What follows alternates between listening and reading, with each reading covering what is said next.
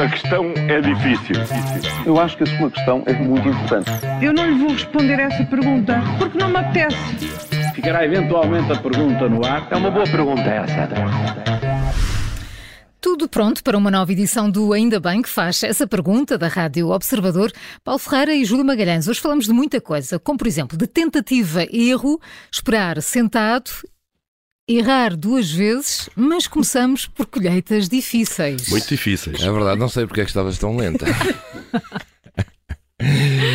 Ora, que mistério é este da Secretaria de Estado da Agricultura? O, uh, os agricultores, Júlio, querem mudanças profundas no Ministério. É mesmo, depois de a anterior Secretária de Estado ter assumido o cargo por apenas um dia logo, exonerada por causa de processos judiciais por conta do marido, nunca mais foi nomeado outro secretário ou secretária de Estado.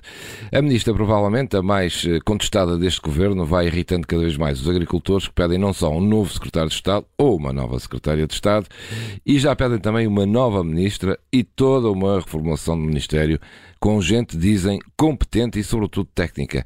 Pois vá-se lá saber porque é que a Ministra agora diz que está para breve a tal nomeação.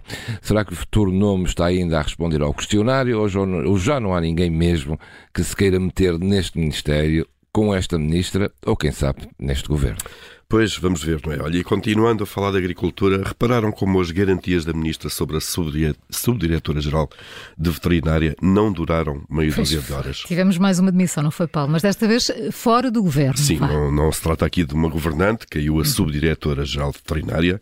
Luísa Sá Gomes demitiu-se horas depois da Ministra Maria de Céu Antunes ter garantido que a sua nomeação, depois de ter sido condenada, não tinha nenhum impedimento jurídico.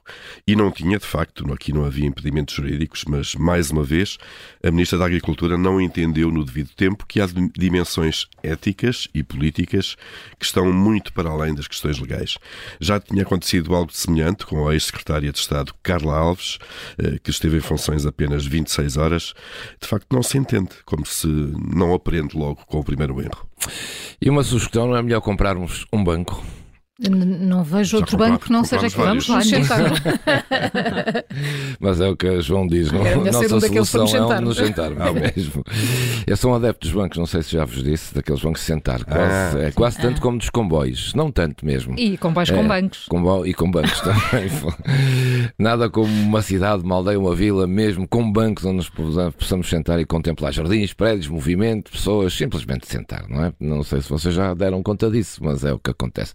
Às vezes passamos numa rua e dizemos que passa aqui há anos, nunca tinha reparado. Sim. Se estivesse lá um banco e estivesse lá sentado a olhar para já tinhas reparado. Verdade. É. Bem, vamos ao que interessa. e, e, é como disse, se eu fosse presidente de uma Câmara de uma junta, ou mesmo na minha localidade, presidente da junta, haveria ter bancos em quase todas as ruas. E inaugurar bancos todos, os todos dias. Dias, todos, todos. o que é que tem isto a ver com a regionalização, o novo aeroporto, a TAP, a lei da eutanásia e já agora também a Secretária de Estado da Agricultura? O, quê? o que é que tem a ver? Nada, mas é bom começarmos a pensar em encontrar um banco onde nos possamos sentar à espera de decisões definitivas, porque todos andam há anos para ser resolvidas. E portanto, para um banco, não nos cansamos. de esperar em pé. De esperar em pé. É que isto ainda vai durar uns anos. Somos todos banqueiros. E nós começamos a ficar velhotes, não é? Para esperar em pé. Olha, mais uma para esperar em pé. De quantas tentativas precisa o Parlamento para fazer uma lei da eutanásia que seja hum, constitucional? Pois é, é, precisamos do banco, não é? Porque ainda não foi desta. Ontem o Tribunal voltou a chumbar o diploma pela segunda vez. É verdade. Portanto, vamos ver se a terceira é de vez, não é? Ou a quarta, se contamos com o veto político do Presidente da República que houve ali eh, pelo meio, a outra versão da lei. O acórdão do Tribunal Constitucional foi aprovado por Manesga, sabemos, uma maioria de sete juízes contra seis. Bom, mas o diploma já foi devolvido de novo ao Parlamento.